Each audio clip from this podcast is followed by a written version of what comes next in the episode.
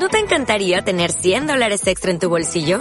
Haz que un experto bilingüe de TurboTax declare tus impuestos para el 31 de marzo y obtén 100 dólares de vuelta al instante. Porque no importa cuáles hayan sido tus logros del año pasado, TurboTax hace que cuenten. Obtén 100 dólares de vuelta y tus impuestos con 100% de precisión. Solo con Intuit TurboTax. Debes declarar para el 31 de marzo. Crédito solo aplicable al costo de la presentación federal con TurboTax Full Service. Oferta sujeta a cambios o cancelación en cualquier momento.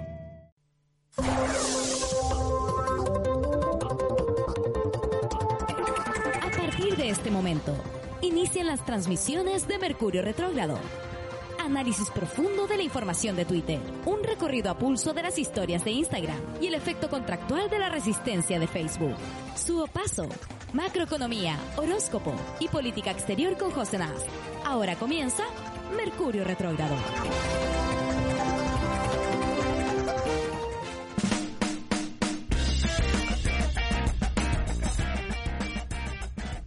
Muy buenos días, estamos comenzando esta nueva jornada de Mercurio Retrógrado. Comenzamos la semana todos los martes, usualmente con una entrevista retrógrada. Nuestras conversaciones retrógradas hemos tenido a grandes personajes grandes personajes. Y hoy no es la excepción, estamos muy contentas de tener a Emilia Schneider aquí en estas conversaciones de Mercurio Retrógrado para conocerte más, para hablar de política y de todo lo que está pasando. Emilia, bienvenida, eh, qué gusto que hayas querido conversar con nosotras. Muchas gracias a ustedes. Yo de verdad muy contenta de estar conversando de política con ustedes, un poquito más distendida también que los típicos paneles, así que bacán. Así es, eh. intentamos que sea así porque la política está en todo, no, no es solamente la política oficial, institucional de los partidos, donde todo el mundo se tiene que rapar y poner una corbatita o una camisita, sino que también es político, trajecito dos piezas, el blazer. Uno dice, tú, Emilia, para entrar en materia, ¿ya te compraste el blazer? ¿Vas a ser candidata ahora eh, de, para la, a la mesa de constituyente? ¿Tienes blazer? Así es, voy a ser candidata, pero no. Y de hecho algo que me han retado harto la gente de mi equipo es como, ya pues niña, el petito, el chorcito es para los fines de semana, hay que vestirse un poquito más seria, pero no lo tengo blazer. Oh, yo creo que lo primero que una constituyente tiene que tener es un blazer. un blazer, mira. yo pienso que ¿qué habría sido de Michelle Bachelet sin un blazer? Sí. Absolutamente. Vamos, vamos a hacer una, una colecta para comprarle un blazer. No y, y, además que no es tan barato, sobre todo si tiene onda. Y un buen blazer, sí, porque no sea como cualquier otro blazer. Oye, ¿y cómo has vivido, Emilia, esta situación de haber ganado eh, con ese nivel de votación, más o menos 80-20, gana la prueba convención constitucional? ¿Y tú cómo fueron tu, ya pasado una semana de eso, unos días, cómo son tus impresiones a lo largo de los días? Porque en el primer momento era, esto está pasando, la historia como que está sucediendo, entonces uno le cuesta un poco salirse de su emoción y, analizar, pero ya al pasar de los días, ¿cómo lo ves? Sí, eh, pucha, yo creo que claro, como que el lunes una estaba con un nivel de euforia muy grande porque el triunfo había sido muy aplastante. Yo cosas que, que voy sacando ya el limpio es que primero eh, la campaña del terror no surte efecto. Eh, y la verdad es que de, de, ahí como que yo siento que se desprende que en el fondo la derecha no tiene un proyecto que ofrecerle al país para la crisis que estamos viviendo. O sea, como sus argumentos fueron que era muy caro hacer el proceso constituyente, la campaña del terror, que la violencia, etcétera, y ninguno de sus argumentos funciona y ahora que ya vamos a entrar en la discusión de fondo, yo creo que de alguna manera están corriendo en círculos porque que tenéis que ofrecerle más a Chile más que decir que el modelo actual está bien. Yo siento que eso es un poco lo que se ve en, en, ese resultado. Y ha saltado mucho a la vista esto de las tres comunas de Santiago donde gana el apruebo, que son como las tres comunas un poco de mayor ingreso y que se dice, claro, allá están como todos los fachos, etcétera, pero yo creo que incluso en esas comunas la gente del rechazo esperaba un resultado mucho más favorable a su opción. O sea, ahí el apruebo dio la pelea, la convención constitucional también, una cuestión que no se esperaban. Entonces yo creo que a ese nivel fue como el fracaso que incluso eh, personas que estaban allá se, se, en el fondo eh, se pasan a un lado que quiere transformación. Entonces yo creo que ahí la primera cosa.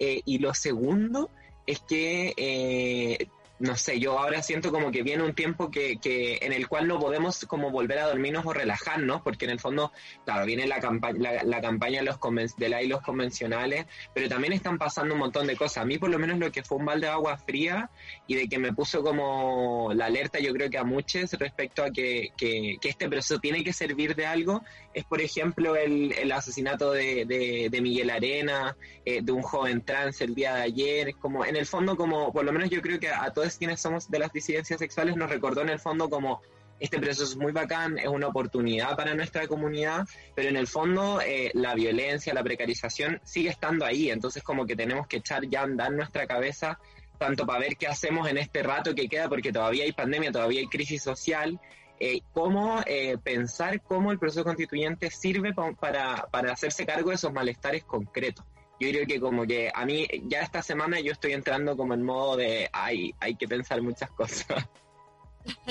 Estamos, es, es, una eh, situación como un torbellino, lo siento, entre pandemia, que es como, ya todos decimos, bueno, estamos en pandemia, pero realmente una pandemia que mata a, a miles y miles de pobres sobre todo en países como el nuestro, donde el Estado es un Estado macabro, que más que nada un agente de control social, eh, hemos ya se, se sabe, digamos, han salido muchas investigaciones, no sé si muchas, deberían haber salido más, pero hay investigaciones que nos dicen que el gobierno en el fondo nos dejó morir, de, eh, que dejó que sucediera nomás la pandemia y los que mueren son los pobres. Eso ya me parece en contexto como de, película de, de, Black Mirror que estamos viviendo. Encima de eso, como tú bien dices, eh, el triunfo de la prueba es el triunfo de la gente que dice este modelo no nos sirve y, claro, me da la impresión de que la derecha lo único que tiene para decir es este modelo es lo mejor que hay y nosotras que vivimos en la, ciudadanía que vive en carne propia que esto no está bien. Es muy difícil que digan, no, es que esto es lo mejor que puedes tener y esto está bien, cuando son las personas que trabajan 10 horas diarias, eh, las que eh, lo viven en su cuerpo, el que esto no, no funciona. Y estamos viviendo, digamos, la crisis del modelo. Yo creo que esto es la crisis del modelo económico, Qué peligroso ese pensamiento, el, este es el mejor de los mundos posibles. Es, eh, eh, igual es algo que nos decían, por lo, menos a mí me decía mi mamá siempre, eh, mi, mi, los, la vecina, la vecina política que te dice las cosas siempre han sido así, cuando si tú revisas la historia obviamente las cosas no han sido siempre así, y han habido muchos modelos de, de, gobierno, modelos económicos que van cambiando, que se demoran muchos años, pero cambian. Y estamos justamente en este momento instituyente, ¿no? Este momento de crisis donde vamos a instituir una otra cosa que no sabemos lo que es. Y claro, la derecha, como siempre, amenazando con el caos, pero también lo hizo con el sí y el no, y tampoco le resultó. con el 10% de la FP. Con el 10% de la FP. También amenazaron con que iba a caerse el mundo y desde la banca. Y míranos aquí. Y míranos aquí en un campo con una regia carpa en casa hace 10% entonces no no sé qué no se cayó el mundo. Eh, creo, creo que los que tienen el poder lo que intentan es mantenerse en el poder. Ese es el juego. Y para hacerlo intentan eh, argumentos que a veces son casi como de Macondo Ahora eh, se ganó, empieza la carrera de los constituyentes. Emilia, tú eres una de las candidatas de... Esto ya lo has dicho oficialmente, es oficial. Oficial, sí, oficial. Y tú, eh, cuando estabas eh, presidenta de la FED, estabas dentro del Partido de los Comunes, ¿verdad? Así es. Y ahora también vas candidata dentro del Partido de los Comunes. Sí, nosotros... ¿Cómo, ¿Qué me puedes decir de eso, de ser parte de un partido que es, yo creo, una de las eh, crisis que, se ha vivido en este último año es la crisis de confianza hacia los partidos eh, establecidos. Sabemos que la, concertación ya carece de toda confianza, es parte del problema. Vino Frente Amplio, eh, digamos, con, con la idea de que esta era una nueva generación a hacer política. Durante esta crisis también se han puesto en duda esa, esa oposición de Frente Amplio, eh, también ha perdido mucha confianza eh, no digo de toda la ciudadanía, pero de gran parte de la ciudadanía, creo que ha vivido crisis. Entonces, tú, tú que estás dentro de un partido, ¿cómo ves esa situación de falta de confianza en los mismos partidos? Sí, yo creo que todo esto es muy parte de, de, esta misma crisis del modelo que decías tú, como en el fondo no es solamente una crisis del modelo económico o del, de, de, la falta de derechos, en el sentido como de, de cómo se entiende la sociedad y la relación del Estado con la ciudadanía, de la crisis de lo público, sino que también hay una crisis de la democracia como la hemos entendido hasta ahora, y yo creo que tiene que, y, que es una cuestión mundial, pero yo creo que también se acentúa en Chile porque la política se ha limitado a que vayamos a votar cada cuatro años y en el fondo después nos desentendemos y, le entregamos todo a nuestros representantes que hasta el momento efectivamente eh, no han sabido representar esos intereses sociales mayoritarios que hoy día desbordan las calles, desbordan el proceso constituyente, exigen dignidad y que en el fondo les fue defraudada la promesa de este modelo que en el fondo como tú a través de tu esfuerzo individual vas a poder surgir y vas a poder desarrollarte.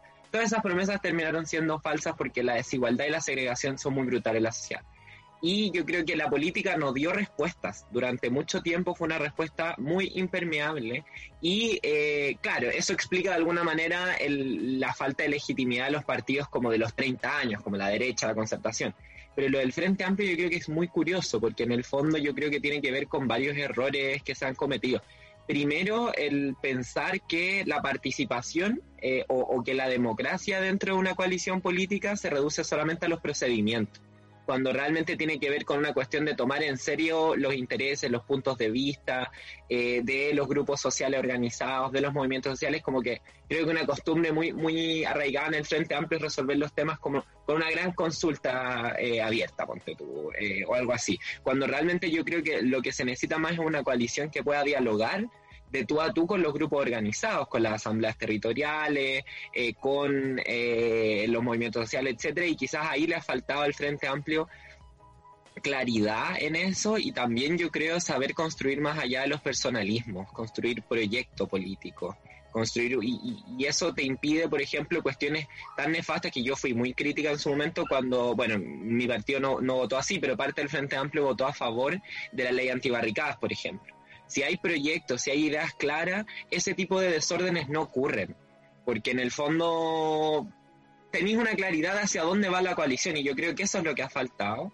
Eh, sin duda también creo que, mucho se construyó del Frente Amplio en torno a, una idea media ética de la política que, que, de alguna manera le puso una misma trampa a quienes eran nuestros representantes dentro del Frente Amplio.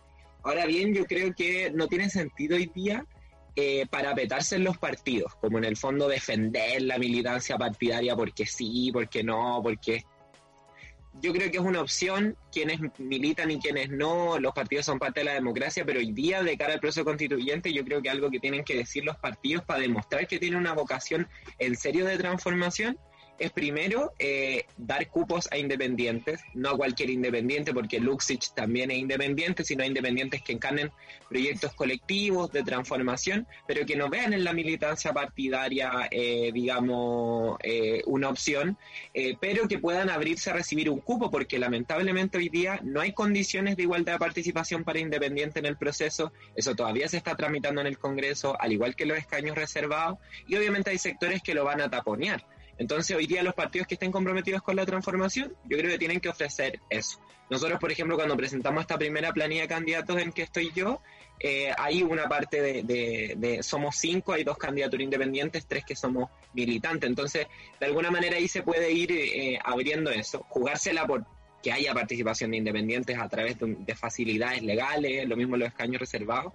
Y lo segundo es que yo creo que hay que intentar que este sea un debate de ideas, no un debate de personas, no un debate de maquinarias partidarias, ni de que yo soy amiga del diputado, ni nada, sino que este sea un debate de ideas y que, las, y que en ese sentido no nos tomemos la elección los propios partidos para no seguir profundizando la ilegitimidad, no nos podemos tomar esta elección como una elección más al Congreso, porque eso es lo que decía Cubillo, que esto iba a ser un Congreso 2.0. Acá, si van a haber candidaturas militantes o independientes, indistintamente tienen que ser candidaturas que representen luchas concretas, ideas concretas, eh, y, que sean capaces de, tener, digamos, un proceso colectivo detrás, ¿no? No creo que este sea el momento para las carreras individuales, eh, ni para instalar gente que viene solamente de las burocracias partidarias, sino que es un momento para abrir la política.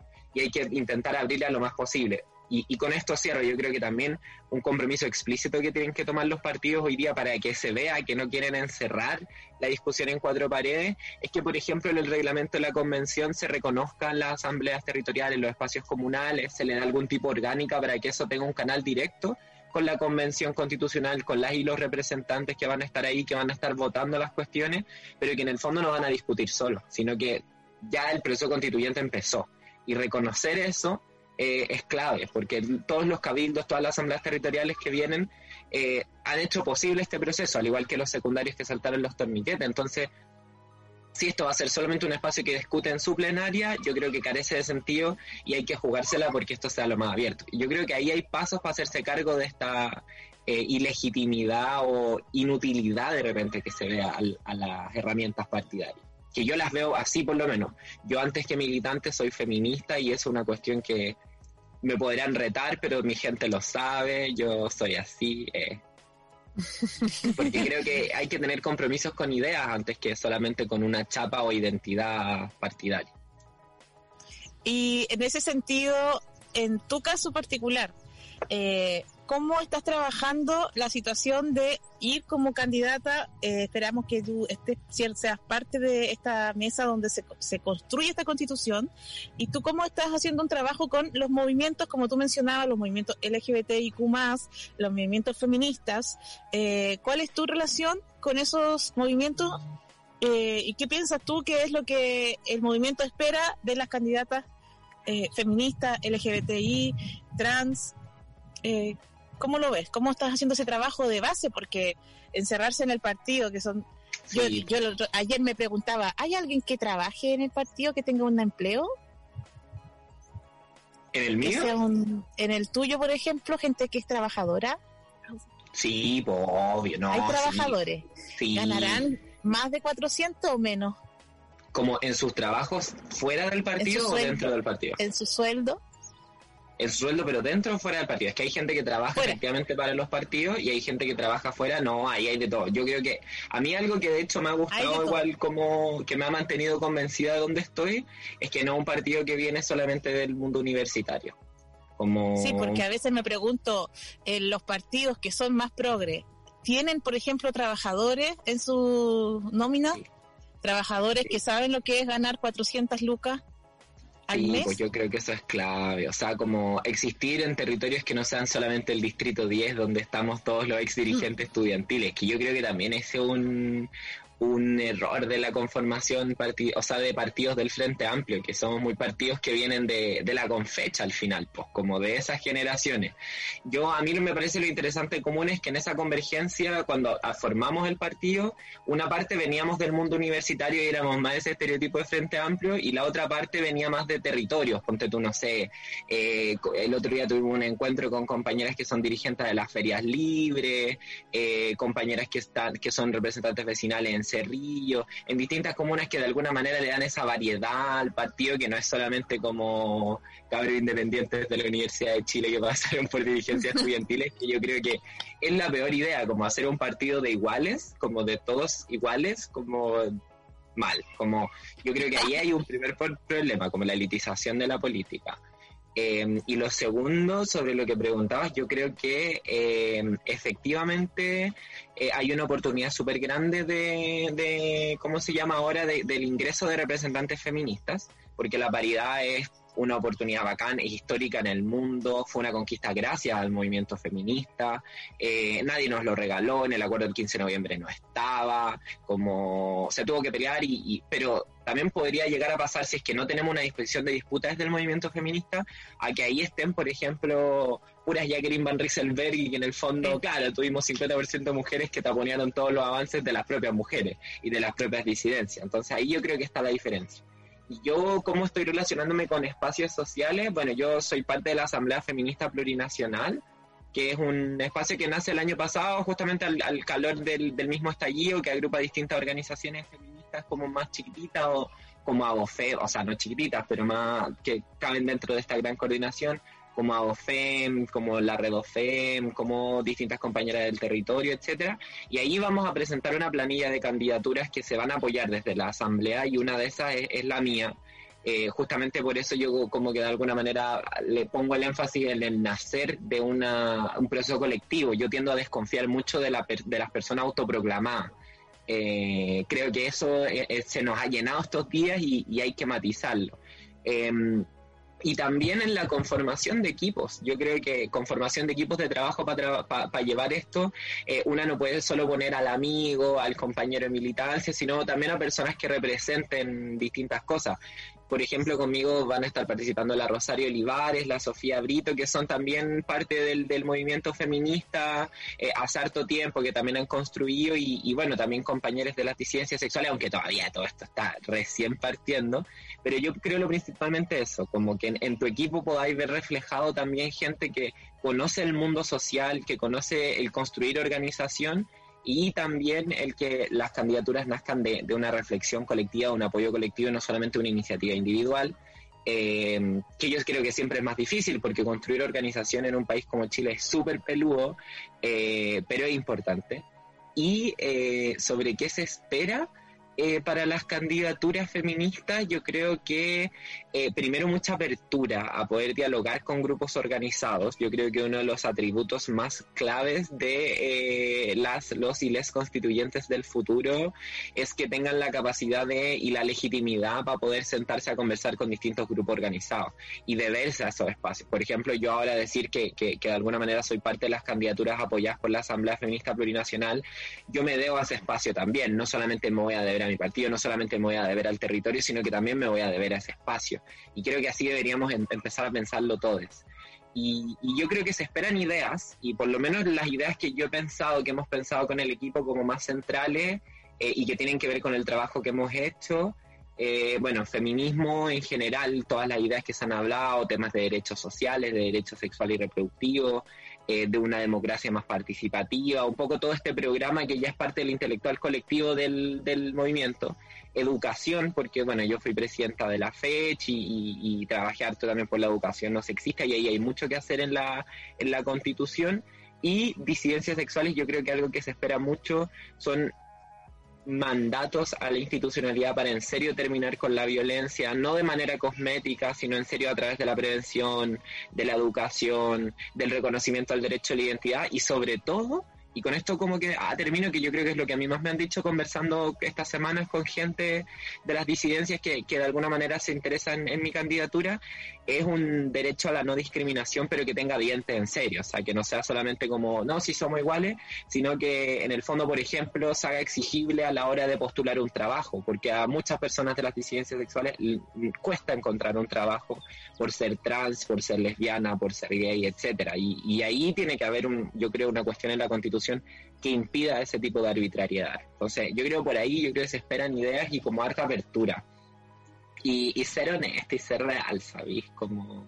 Ah, Sí, yo creo que ser honesto y ser real puede parecer lo más de perogrullo, pero es lo que más, eh, digamos, de, lo que más desconfiamos de, la de los políticos, es de que sean justamente honestos y real. Eh, hemos visto esta semana cómo la UDI eh, triangulaba, yo no entiendo mucho este mundo como de impuestos internos, pero triangulaba fondos y están todos metidos los de la UDI, eran millones y millones de pesos que muchos de ellos criticaron, qué sé yo, a Frente Amplio porque pasaba plata de su propio sueldo para financiar campañas, pero ellos estaban haciendo algo francamente a todas luces ilegal. Y, y entonces lo que más eh, necesitamos es gente en la que uno crea que está hablando de, de, manera genuina. Y, y, y, uno a veces genuinamente se equivoca, les mete la pata pero un político honesto yo creo que lo que menos eh, de lo que menos estamos acostumbrados y es que espero que, que sea así y que y me, sé que tenemos un audio pero te voy a hacer la pregunta antes ya es que quiero saber todo el cagüín. Este, la asamblea feminista eh, a todas sus candidatas van a ir con partido o van a ir independientes sin partido te dejo esa pregunta medítalo pero vamos a escuchar el audio porque lo que más quiero saber. Oli, Su, hola, Pauloli, mi queridísima amiga Emilia. Yo desde Valdía no puedo hacer mucho, pero sí creo que es súper importante que personas como la Emilia, como la Connie Valdés estén presentes en la constituyente, representando a las disidencias y sobre todo al mundo trans, travesti, queer, porque sin nosotros no habrá verdadera revolución. Yo creo que es súper importante disputar estos espacios, así como seguir en la calle dando la pelea por la contrahegemonía a este sistema heterosis patriarcal, con demandas como el reconocimiento de las identidades no binarias, una ley integral trans que se haga cargo de cosas como la inserción laboral, sobre todo en el mundo de mujeres trans, y la demanda por educación no sexista. Todo en el marco de menos mercado heterosis patriarcal y construir un verdadero futuro democrático, feminista y disidente. Qué emoción, qué emoción. Que dura la ñaña. Es amiga el mía. Yo le caché la voz al tiro. Es amiga mía. Así es nuestra comunidad holística. Eh, somos muchos, estamos por ahí a lo largo de Chile y estamos muy atentos a esto porque estamos emocionados. Todos somos parte de este proceso. Yo creo que todos hemos, de nuestra a nuestra manera, cada ciudadano, eh, todos los colitas que andamos por ahí, que escuchamos holística, que impulsábamos el, el movimiento del estallido, incluso antes de que estallara todo, ya estábamos en, eh, Empezando a pensar en quemar la mobile. eh, en quemar las mobile, partimos quemando mobile, eh, incentivando el quemar mobile. Eh, entonces, eh, nos sentimos todos parte de esto y muy emocionados de tener esta oportunidad de que la, de, de la comunidad, de las comunidades, de las diferentes comunidades, aparezcan eh, personas que vayan a redactar esta nueva constitución. Oye, pero te estaba preguntando por la vieja discusión dentro de los feminismos, eh, de la feminismo institucional o no institucional, porque tú sabes que hay muchos feminismos y es siempre muy polémico instalarse en alguno de ellos, porque siempre te vas a encontrar en un campo de, de disputa de poder, me imagino yo que en el fondo es, es eso, eh, disputa de verdad, disputa de, de espacios y de creación de realidades. Las candidatas, candidates que vienen de del movimiento, ¿se van a coger algún partido o van a ir de manera con una lista independiente? ¿Qué sabes tú, niña? ¿Qué sé yo, niña? Yo puedo hablar por la asamblea, porque Sí. después si hablo por otra gente, No, Ah. que a la crema. eh, que a la crema, pero en la asamblea nosotras estamos viendo, hay cabras que son independientes, hay cabras que son de partido, y lo que estamos viendo es la posibilidad de o negociar para esas cabras independientes cupos en partidos o eh, ya en el eventual caso de que eso no prospere que en el fondo como que queremos como decirle a los partidos como asamblea como locos, si tienen un compromiso feminista, nosotros tenemos estas candidatas que eh, son compañeras que encarnan esta lucha, denle un cupo. Porque lamentablemente, como hablábamos antes, hoy día el, sartén por el mango lo tienen los partidos y juntar firmas es- está siendo muy peludo. Ojalá se aprueben todas estas, estas iniciativas que se han puesto para que se pueda hacer por internet, sin tener que ir a una notaría. Pero hasta ese momento, más o menos, la cosa eh, sería así. No descartamos la posibilidad tampoco de ponernos a juntar firmas. Y bueno, y el apoyo ahí de la, de la Asamblea las candidaturas es indistinto si son militantes o no, como se apoya a la, a la planilla de candidaturas de la Asamblea, porque en el fondo es como parte del- de, la disputa que queremos dar en este proceso con algunas ideas en común. De hecho, estamos como preparando también como una constitución feminista. Queremos hacer ahí algunos encuentros como para que en el fondo todas nuestras candidatas y otras del mundo feminista eh, puedan tener, digamos, un, un referente de, de- de cómo vamos viendo que se hacen las cosas, una, un aporte un poco en esa línea. Eh, y sobre algo que comentaban ustedes, sí, pues yo también creo que yo creo que estar en un partido hoy día es cero comodidad, es cero comodidad. Yo creo que es disputar caleta. Por ejemplo, lo que decía la Isi en el audio, a la que, a que le mando un besito gigante que la extraño mucho. Eh, es que es algo que no, yo no creo que sea baladí, como con la Connie Valdés, que también es otra activista trans, que fuimos también candidaturas anunciadas la semana pasada. Eh, no es fácil como dentro de un partido político, sabiendo incluso lo conservadora que ha sido la izquierda a lo largo de la historia, que hayan dos candidaturas prioritarias que seamos cabras trans, por ejemplo. Eso también fue una pelea como... Ahí se quedaron pegadas. Ah, no, no, no. No, estaba muy quieta, estaba muy quieta. muy Perdón, atentamente. pero yo dije, oye, estaré hablando sola. Eh, No, estamos aquí, estamos eh, eh, pensando mucho. Sí, pensando contigo. Sí, no, pero filo, solo quería decir como que en el fondo estar dentro de un partido también es una disputa todo el tiempo por estas cosas y, yo estoy muy contenta de que se haya optado así. Yo creo que nunca como, no sé, un partido había anunciado como con tantos bombos y platillos candidaturas de personas del mundo trans y eso hay que aprovecharlo y ojalá vengan muchas más Como yo insisto, yo veo que todos los partidos, todas las organizaciones sociales, eh, y ya está esto, un palo para todas, todas, se llenan la boca hablando como de las disidencias sexuales y del apoyo al movimiento. Bueno, hoy este es el momento de que le den el apoyo en la lista independiente, en las listas de partidos, a las candidaturas LGBTIQ porque si no nos va a costar mucho llegar. La, la, política siempre es a contracorriente para nosotros en el fondo. Entonces, como que es el momento y tenemos grandes exponentes que pueden tienen mucho que aportar a esto. Como, así que yo espero que se vayan sumando más nombres y que den la pelea ahí donde les toque, pues. Yo creo que es súper importante entender que esta es una crisis de representación y que el apoyo no es como que vaya la gente hetero género a, a, a escribir la constitución apoyándonos a nosotros se trata de que estemos nosotras eh, justamente representadas. Y también pensaba eh, en el 80-20, eh, siendo que el 80-20 eh, representa estas tres, tres, cuatro comunas, tres comunas en Santiago y una por ahí más facha en, en el sur, yo diría, ellos deberían tener esa representación proporcional o sea, imagínate, porque no puede ser que ellos sean el 20% de los, de los votos y, tengan, no sé, la mitad de, de constituyentes. Están sobre representados. Si vemos el, el Senado, si vemos la Cámara de Diputados, están súper sobre representados. También están sobre representados en la, para qué decir, los medios de comunicación. Son dueños prácticamente de todos los medios de comunicación masivos y los eh, el otro 80% tenemos estos otros medios que son alternativos y que como somos alternativos no llegamos a toda la población. La gente no va en el auto y nos sintoniza. A lo mejor si nos sintonizara, alguna señora que no tiene idea de política se podría interesar en lo que hablamos, pero nosotros no estamos en esos lugares, estamos muy marginados dentro de los medios de comunicación, eh, ellos están sobre representados en el Parlamento y me daría mucha lata que ahora vuelva a pasar lo mismo y que los rechazos tengan el 50% de, de los constituyentes, porque francamente no, no son más del 20% de los votos y probablemente no son más del 3% de la población, si sabemos que los más ricos de este país no son más allá del 3% y todo el resto nos repartimos eh, en lo que sobra. Debería ser proporcional que sea, yo digo, y que sea proporcional. Y también digo, ¿y por qué no hacemos una tómbola? Yo sé que tú estás en la institución del partido, pero cuando las personas que estamos fuera de los partidos decimos, ¿y por qué no se sacan una tómbola? Así como sacan eh, eh, al azar, digamos, eh, te, toca hacer, eh, ¿cómo se llama? Eh, vocal de mesa, que te toque ser constituyente. Y ahí de repente te toca una señora al lado que no que nunca en su vida se interesó en política, pero que igual es parte de este país y también necesita ser escuchada, porque aunque ella no lo sepa, también es parte de la política, lo que ella piensa, aunque ella crea que eso no es político, eh, cuando ella dice igual hay que trabajar al otro día, esos, discursos, ¿cierto?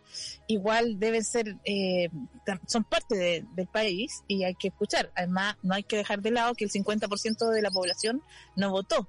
Sabemos que fue una votación histórica, nunca había votado y participado tanta gente, fue mayor a todo lo conocido hasta el momento, pero aún así queda un 50% de la población que no está metida. Y yo te preguntaba también, Emilia, esto de si las feministas van a ir con ustedes en los partidos, se van a ir metiendo en, la, en las listas de partidos como independientes de todas formas, porque también habrán candidatos que aunque se les ofrezca ir a por un partido, a lo mejor no quieren. No, y es legítimo. Yo he escuchado, he estado leyendo que yo sigo mucho, no sé, por ser de los gays, decía el otro día, yo no iría por ningún partido.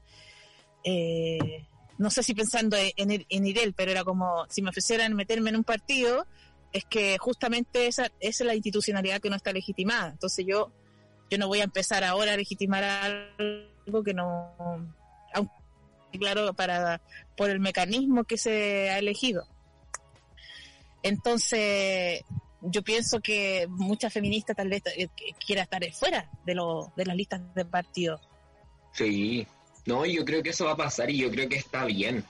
A mí lo que me preocupa nomás eh, de todo esto y de la crisis de los partidos, de todo lo que hemos estado hablando, es que se pierde el valor de lo colectivo, de alguna manera. Como mientras estas listas independientes también puedan representar y construir ideas colectivas, proyectos colectivos, yo creo que es lo mejor que puede pasar. De hecho, yo algo que he reflexionado harto que tiene que haber en la nueva constitución es un reconocimiento a otras actorías políticas para incidir en lo institucional que no sean solamente los partidos, como y yo creo que eso resolvería como asambleas feministas eternas que una ha tenido eh, en la discusión que planteaba ahí antes, pues como en el fondo esta división entre institucional y no institucional, o sea, ¿quién no ha estado como tres horas en una asamblea feminista discutiendo si es que vamos o no vamos a ir al Congreso con el partido de no sé quién para exponer en el aborto en tres causales? Ponte tú por poner una discusión muy X, como que ocurrió efectivamente hace poco. Eh, mil años. Y, y, yo creo que ahí, por ejemplo, se pueden incorporar elementos de la democracia más directa y participativa, como la iniciativa popular de ley, como que existan plebiscitos a través de que las organizaciones se les junten firmas. Yo creo que esas son cosas que tenemos que pensar para la nueva constitución también, porque es innegable que hoy día hay gente que se está organizando y que es bueno que se organice colectivamente desde otras actorías que no son los partidos. Y en otros lugares del mundo se reconocen otras actorías como el mundo social organizado en la construcción del Estado, en la construcción de la institucionalidad, en la toma de decisiones, en las comunidades que pueden autorresolver sus problemáticas como por la vía democrática.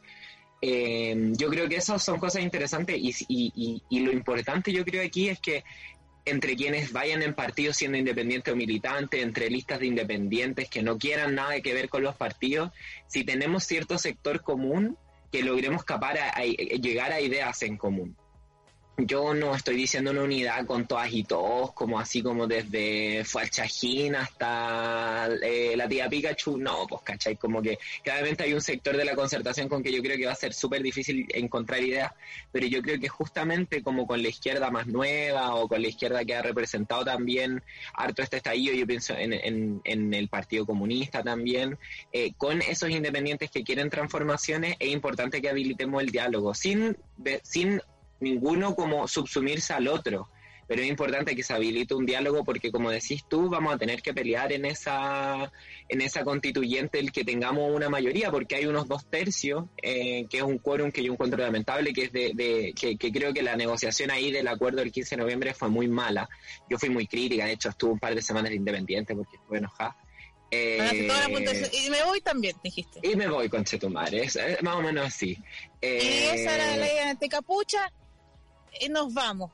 Y, después todo Chile con... Sí, pues, todo Chile con vos.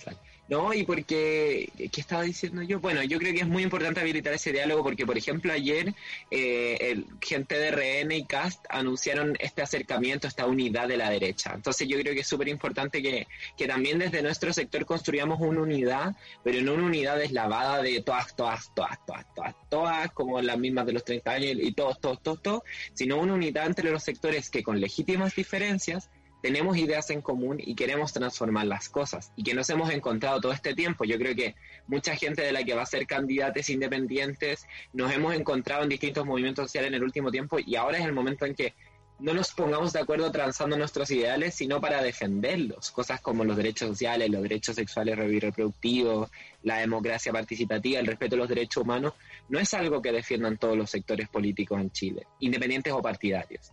Y en ese sentido ahí nos tenemos que poner de acuerdo y, saber articularnos para abrir estas discusiones también y, poder impulsar eso. Yo creo que eso va a ser clave, una unidad de los sectores que queremos la transformación.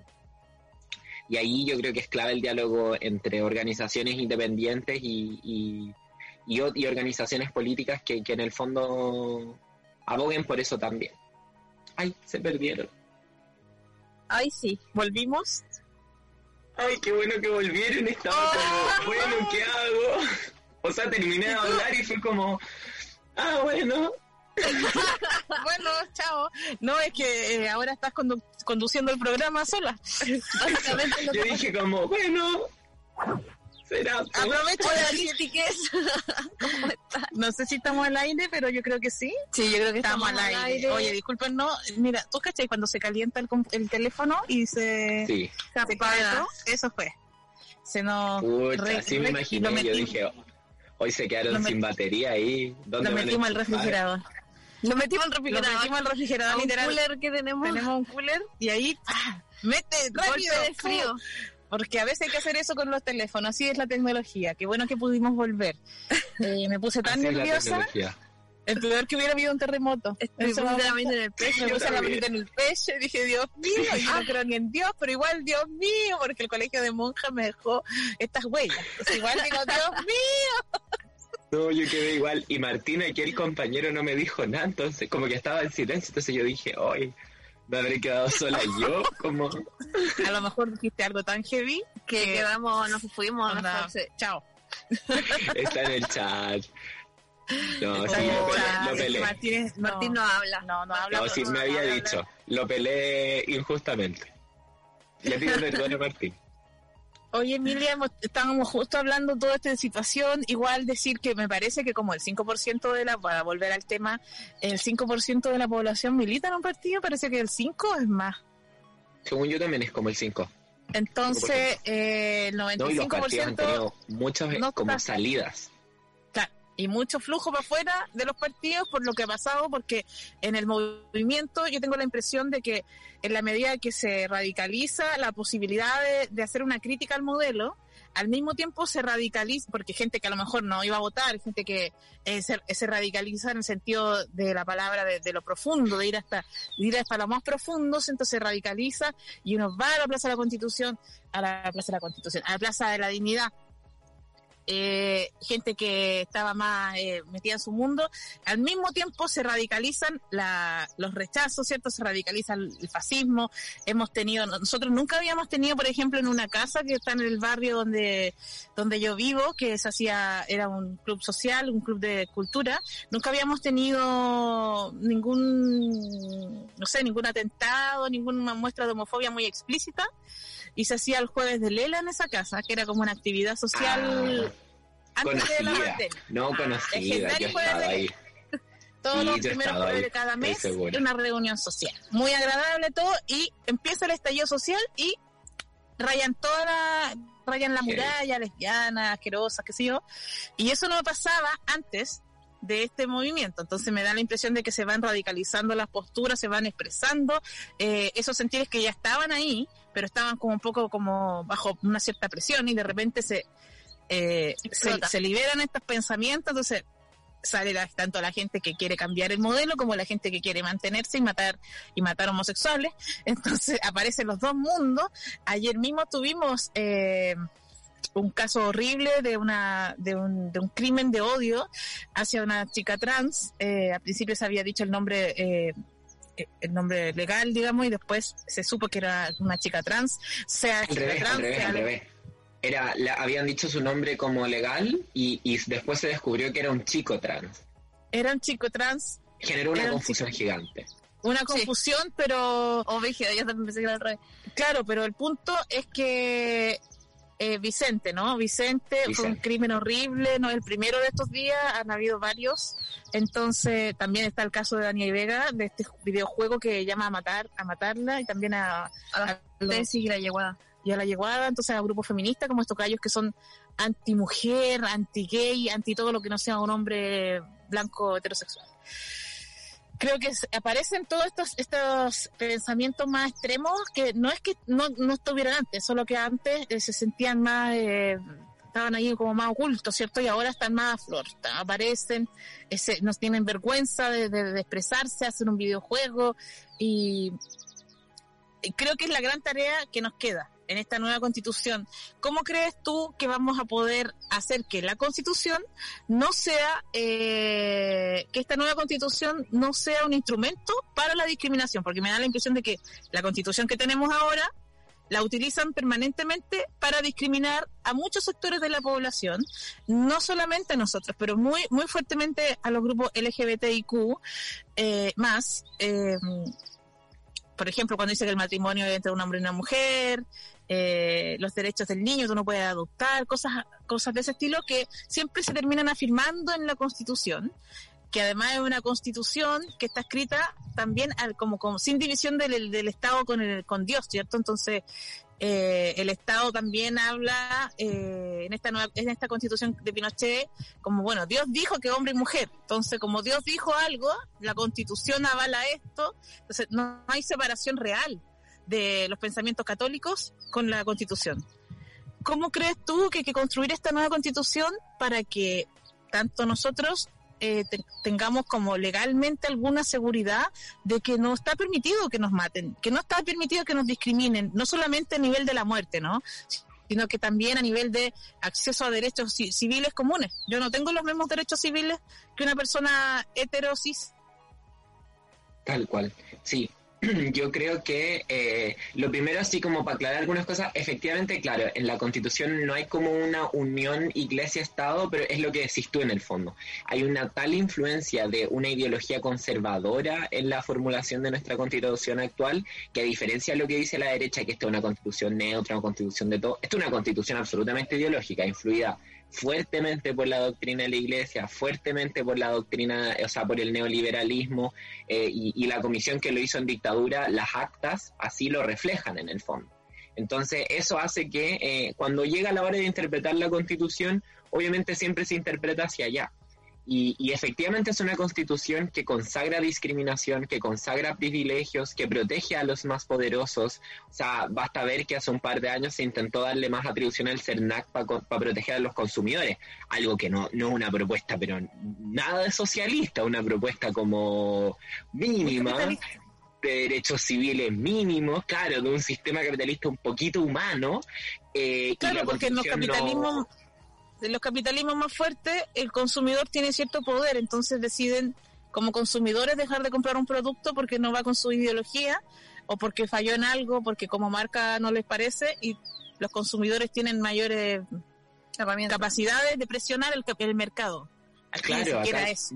Acá ni siquiera eso. Entonces tenemos una constitución muy, muy eh, conservadora. Y yo creo que hay dos grandes cosas que van a ser dos grandes peleas como en particular para terminar con la discriminación. Y es, lo primero es que en el artículo 1 de la constitución se habla de que eh, la familia es la base de la sociedad. Eh, y se habla de la familia y uno podrá decir, ah, pero bueno, cualquier familia.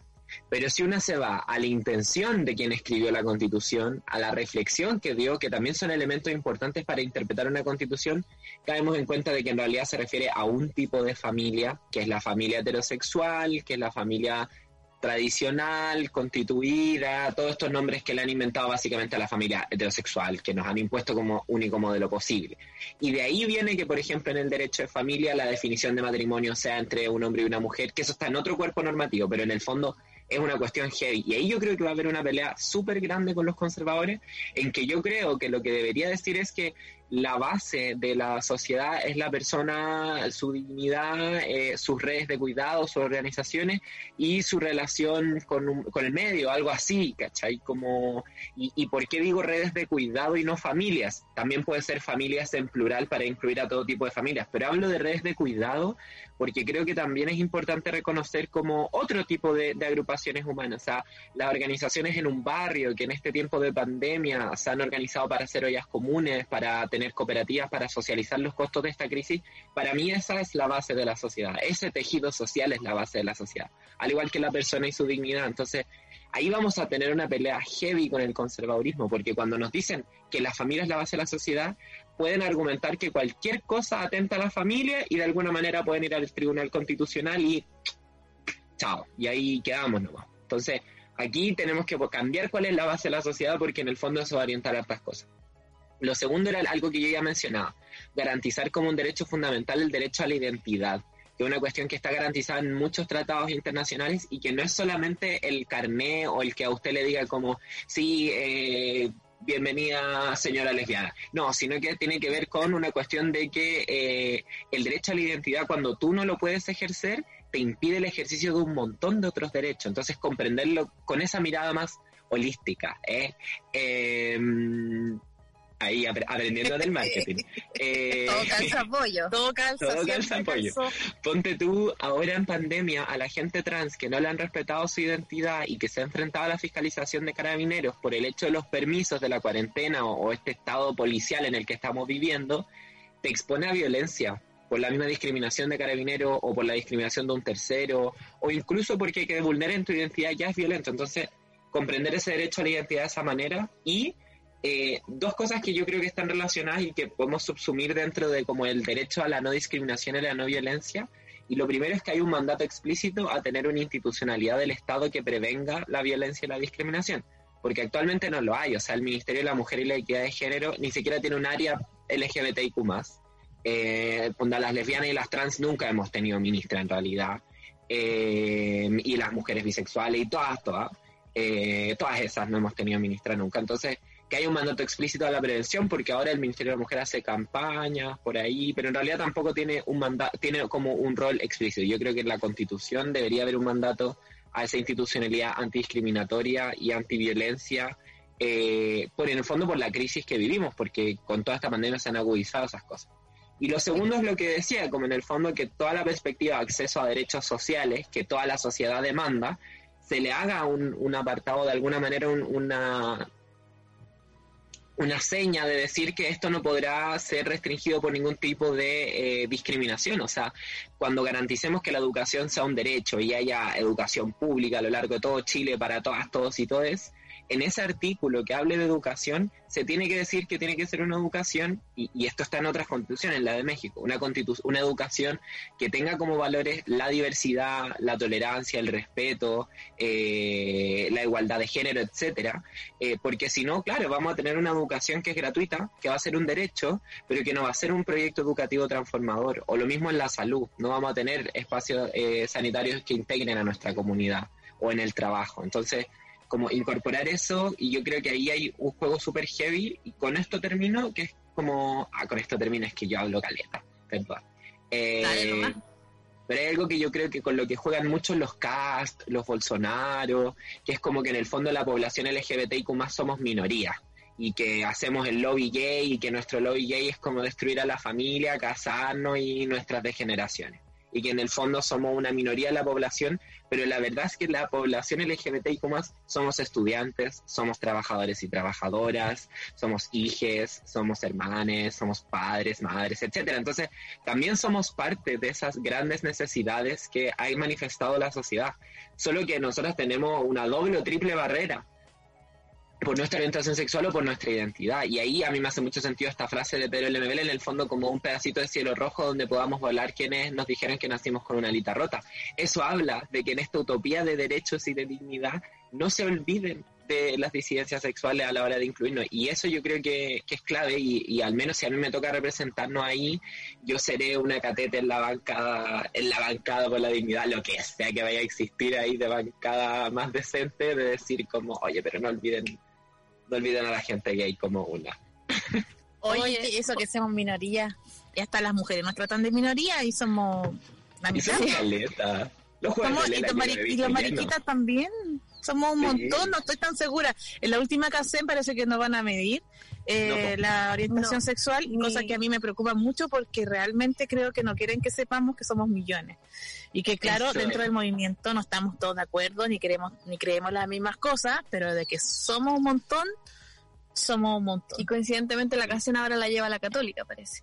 Mira, eh, quería comentar que, que terrorífico, a propósito de lo que tú decías de, de que la negación de la identidad es una forma de la violencia, me da terror pensar que el rechazo va a levantar candidaturas como, no sé, pues Mariana Elwin o una Marcela Cubillos, y dentro de las mismas discusiones constituyentes eh, se, cometan actos de discriminación y violencia, no sé cómo eso se puede regular, me parece súper importante que se regule, porque ahí van a haber muchos atentados contra la identidad de las personas, contra pueblos originarios, y en el caso de que se prueben los escaños para gente con discapacidad también va a pasar, entonces...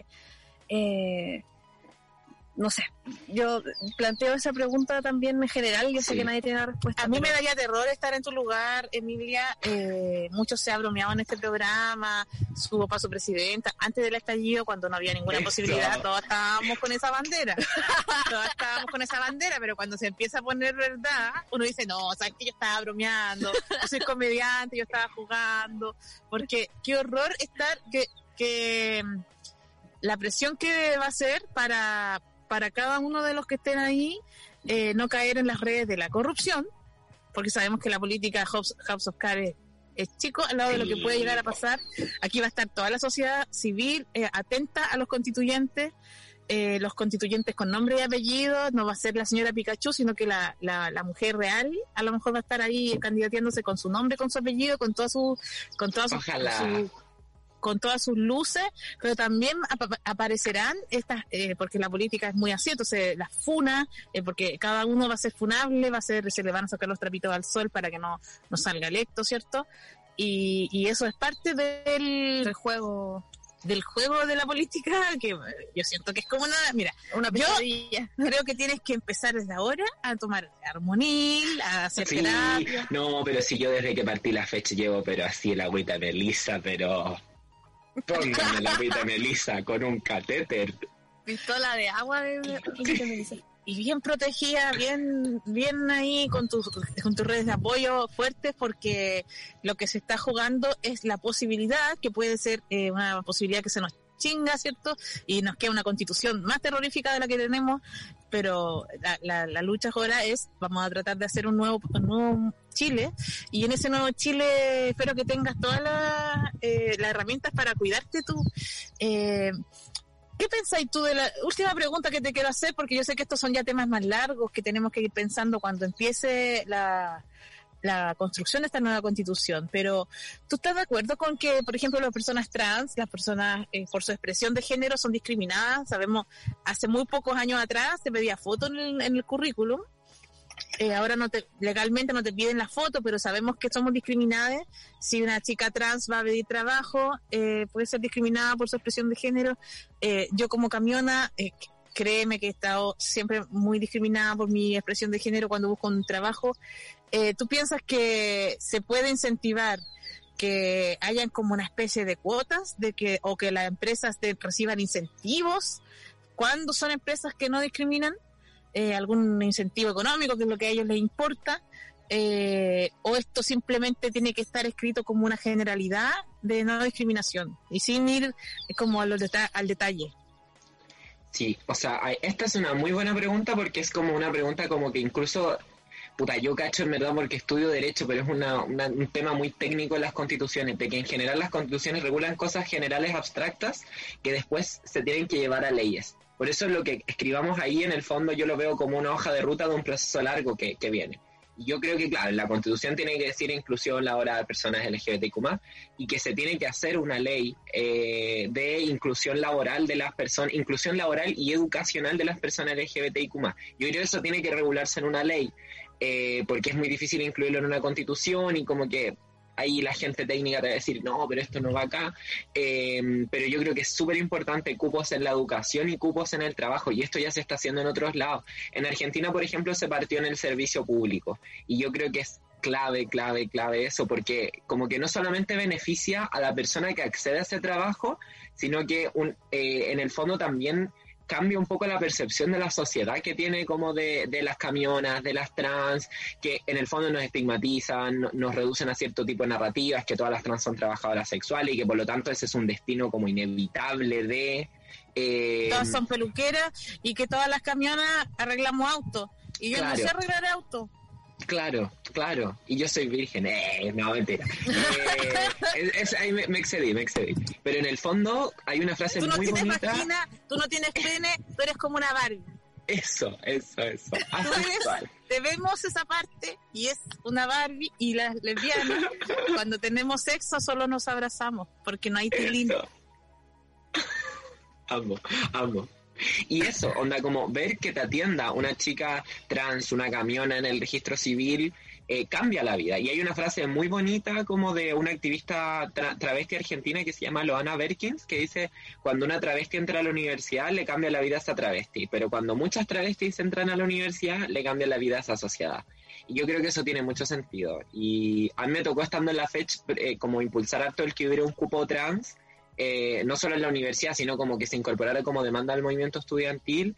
Y yo creo que es algo que se tiene que retomar y para el mundo del trabajo también. Yo partiría por el mundo público, porque el mundo privado, pucha, no sé, en general ahora dice que cumple, muchas empresas dicen que cumplen, como Cencosud, que cumplen con los estándares de que trabajen personas trans, por ejemplo, pero en el fondo las tienen en, empaquetando o en cargos súper menores con muy poca posibilidad de proyectarse. Entonces, yo partiría por el mundo público, pero creo que tiene que ser algo que se regule en todos lados y que los privados tienen que, también admitirlo.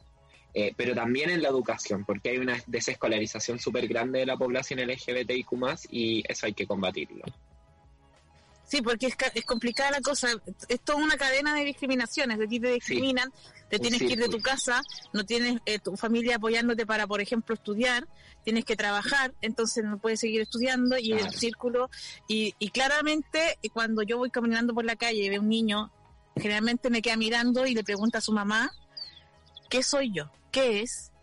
¿Qué es? Y la mamá eh, dice, cállese, cállese niño, cállese. cállese y yo eh, observo esa situación, seguramente si ese niño se encontrara cuando va a cualquier institución, cuando va al médico, cuando va al registro civil, cuando va a una oficina, cuando va a cualquier parte, con personas que son de, múltiples formas, eh, que se que expresan su género de lo que de la forma que sea o que construyen el género como lo sienten, eh, no se le explotaría el cerebro cada vez que una mujer de pelo corto. o un hombre con tacones y etcétera, etcétera. O si tuvieran educación sexual integral que nos negaron hace súper poquito ahí los lindos del Congreso. Los lindos. Y ahora que los médicos se organizaron uh. eh, para que no tengamos derecho al aborto, es que yo creo que esa gente, ¿qué estará pensando? Yo digo, ¿qué estará pensando? Porque acaba de perder el rechazo y ellos hacen este comunicado. No, es un show. Aparte, ponen 250, 250 personas como que fuera así como, ay mama, ojo, 250 personas. Yo estaba en asambleas más grandes que eso, en carretes más grandes que eso. Como... de más grande que eso y, nadie, nadie es vida. Sí, fue muy... Pero a mí me han dicho que es parte de una estrategia internacional que tienen como doctores por la vida de estar como presionando constantemente. Y me parece que todo lo contrario me parece que está pasando y en otros países hemos visto cómo han intentado eh, retroceder en las leyes de derechos sobre tu propio cuerpo de las mujeres y, y el movimiento se ha opuesto y hemos tenido situaciones bien emocionantes también. También hubo un atentado ayer en, en Europa, entonces tengo la impresión de que estamos viviendo un momento de crisis eh, difícil así, son muchas cosas que pasan. Te quiero agradecer, Emilia, eh, todo nuestro apoyo para tu candidatura. Cuando necesites comunicar cualquier cosa, en la radio está abierta para, para eso, para darte el apoyo que necesites. ¿Dónde firmo? Eh, todo, la firma, todo el asunto, todo lo que es la firma, todo lo que es todo. Y estoy segura que nuestras comunidades están muy atentas a, la, a todas las candidaturas feministas, a todas las candidaturas LGBTIQ, a las candidaturas trans y todo nuestro apoyo. Muchas gracias por haber querido conversar con nosotras. Muchas gracias a ustedes, lo pasé muy bien y algo que no me puedo ir sin decir es que la franja en la que saliste tú con la No Estoy Crazy fue la franja que más me representó en toda la franja, como entre, entre cola patúa y camiona yo dije sí, por aquí, por aquí está mi grupo humano, así que muchas gracias por eso.